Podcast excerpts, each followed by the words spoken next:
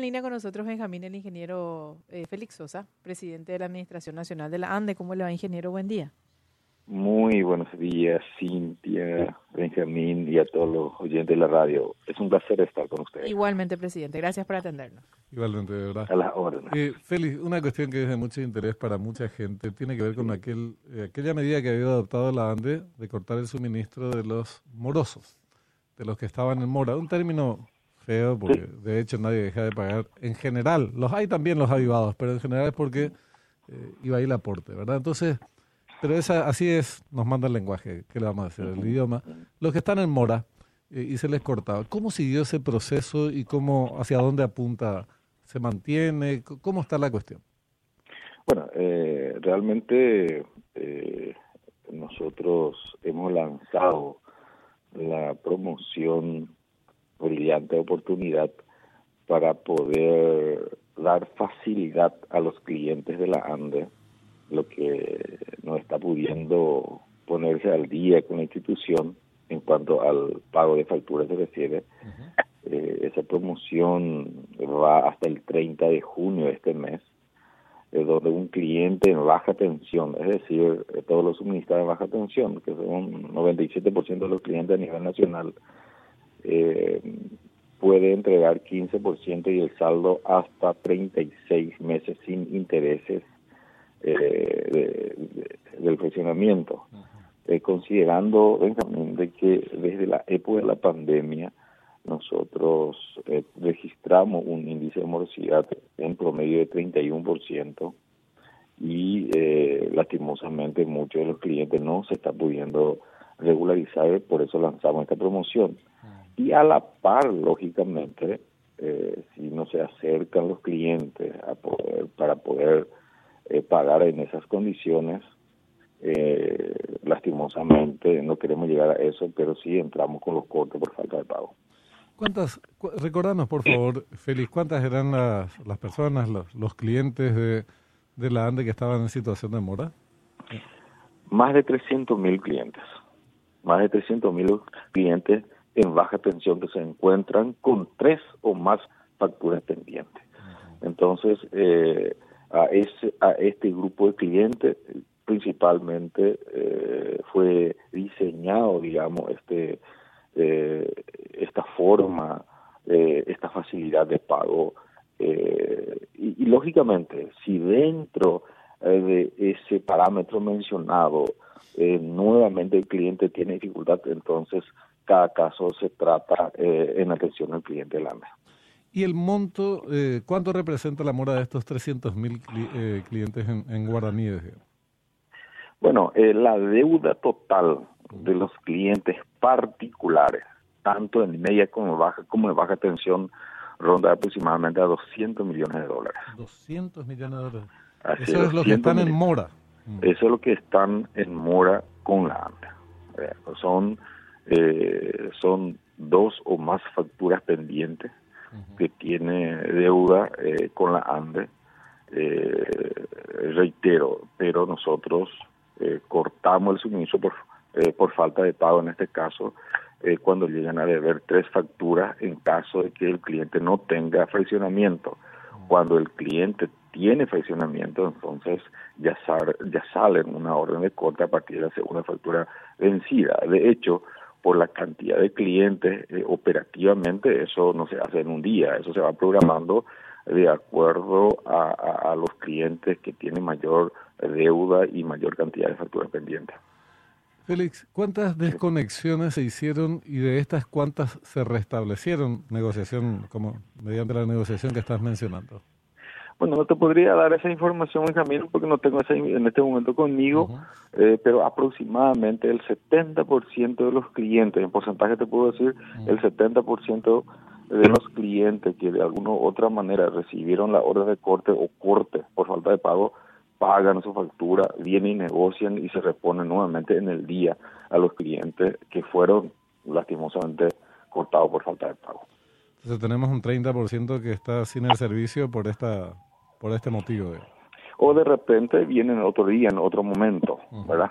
Entonces aproximadamente esa es la, la eficiencia en el corte la eficiencia en el pago, digamos, por corte en el, suministro de energía eléctrica. Una última cuestión para entender, para manejar información sobre estas deudas que se tiene con la ANDE y que representan, digamos, el no contar con recursos que debería contar y son sumas importantes. En el caso de los de la gente en mora son 200 millones de dólares. ¿Y las conexiones clandestinas cuánto representa, Félix? Bueno, eh, el tema de, así como mencionaste, eh, la ANDE funciona como cualquier otra empresa privada, necesita esos ingresos genuinos para poder cumplir con sus compromisos, ¿verdad?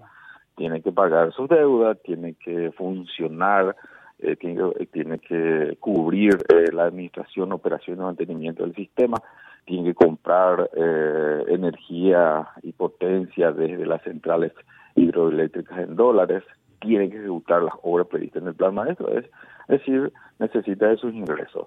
Y eh, con relación a, la, a las pérdidas, la ANDE cuenta, eh, registra aproximadamente 25% de pérdidas totales, ¿verdad? Eh, de los cuales 6% en, es en transmisión, es decir, por la línea de transmisión para poder, digamos, transmitir bloques de energía en los centros de consumo, eh, que depende de la tecnología, de la cantidad de línea existente para, para disminuir, pero técnicamente siempre existe un porcentaje de pérdida, principalmente cuando la carga eh, queda lejos de, las centrales de generación, como el caso de Asunción y alrededores, la zona metropolitana se registra el 60% prácticamente del consumo total a nivel nacional. Entonces tienen que transmitir su bloque de energía, aproximadamente son 6%. Posteriormente tenemos aproximadamente 11 a 12% de pérdidas en a nivel de distribución, también pérdidas técnicas, eh, principalmente en las zonas rurales donde tenemos kilómetros y kilómetros de líneas de 23.000 voltios. Y por otro lado, aproximadamente 8% son las pérdidas comerciales. ¿verdad? Ahí están los, se cuelgan los muchachos. Se cuelgan y también eh, el sistema de medición, mejorar tecnología en el sistema de medición, pero por sobre todas las cosas eh, por robo de energía eléctrica. Entonces, de los 8% aproximadamente, 5% se puede recuperar con eh, la incorporación tecnológica, eso es lo que nosotros estamos por lo menos apuntando para poder identificar esos sectores de mayor eh, robo de energía eléctrica y atacar en esos sectores. Por eso estamos realizando muchas intervenciones y en los últimos tiempos las grandes instalaciones que se registran eh, prioritariamente estamos detectando eh, a través de la instalación eh, de llaves telecomandadas en las líneas. Tenemos un centro de control donde hemos instalado los medidores totalizadores en la salida de los alimentadores de 23.000 voltios y realizamos balance energético con cuánto se está facturando en esa zona y cuánto está, digamos, suministrando a través de esa línea de energía y ahí sacamos cuánto de pérdida se registra y atacamos donde se registra mayor porcentaje de pérdida. Es decir, la incorporación tecnológica es fundamental para que nosotros podamos ir disminuyendo eh, la cantidad de pérdidas de energía eléctrica a nivel nacional. Seguro, seguro. Aunque sea brevemente, Félix, ya, ya te despedimos enseguida. Estamos en periodo de transición, está el tema de las binacionales, eh, que no, sabemos en qué estadio se encuentran distintos problemas. Lo de Brasil, que está a la vuelta de la esquina en el caso de Itaipú, la revisión del anexo C. Yacyretá, vos nos dirás cuál es la... el momento hay una deuda muy grande aparentemente de Argentina con, eh, con Paraguay, con Yacyretá, pero tiene que ver con los con lo que debe recibir Paraguay y no recibe. Y en ese contexto la ANDE, eh, que está, digamos, terminando este, este ciclo constitucional, ¿ustedes eh, cómo se están preparando para esto y, va a haber algún informe sobre estos temas que te estoy señalando o no? No, definitivamente las informaciones eh, están disponibles. Nosotros ya tuvimos una reunión justamente en el Palacio eh, con el equipo de transición mostrando todas las informaciones relacionadas eh, eh, a Itaipú Binacional.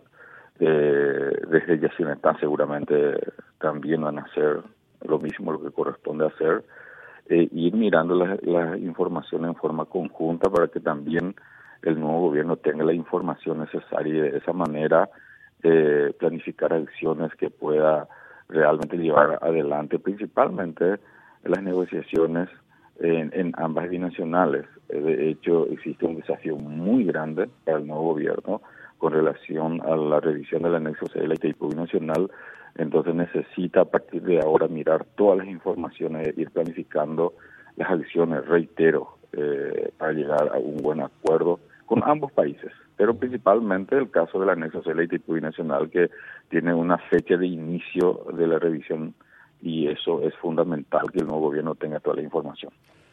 Por último, Félix, eh, recordás que, bueno, todos, vos, vos, vos, sabés, no es que recordarás, eh, todos recordaremos que hubo negociaciones tarifarias y eh, con, en el año 2022 y en el 2023. De esto se había mencionado en algún momento el propio presidente de la República que eh, ingresaría por el tema de Itaipú el año pasado 240 millones de dólares, si no estoy equivocado, esa fue la cifra que se divulgó en la ocasión. ¿Cuánto se recibió de esto y en qué se aplicó? En el caso de la ANDE, digo, ¿verdad? Bueno, eh, por un lado tenemos que recordar de que la ANDE tiene una tarifa política, no una tarifa técnica. ¿verdad? Es decir, la tarifa de la ANDE es una tarifa insuficiente sí. para poder cubrir todos los, costos. costos. de la ANDE, eh, principalmente eh, para cubrir las inversiones previstas en el plan maestro. Uh -huh. ¿Por qué? Porque lastimosamente desde hace bastante tiempo atrás no se cumple lo que establece la ley 966, donde dice claramente que debe tener una rentabilidad de 8 a 10% sobre su activo inmovilizado. A mí siempre me preguntan por qué nosotros recurrimos a los préstamos con los bancos multilaterales, siendo que es una empresa única del sector eléctrico en Paraguay.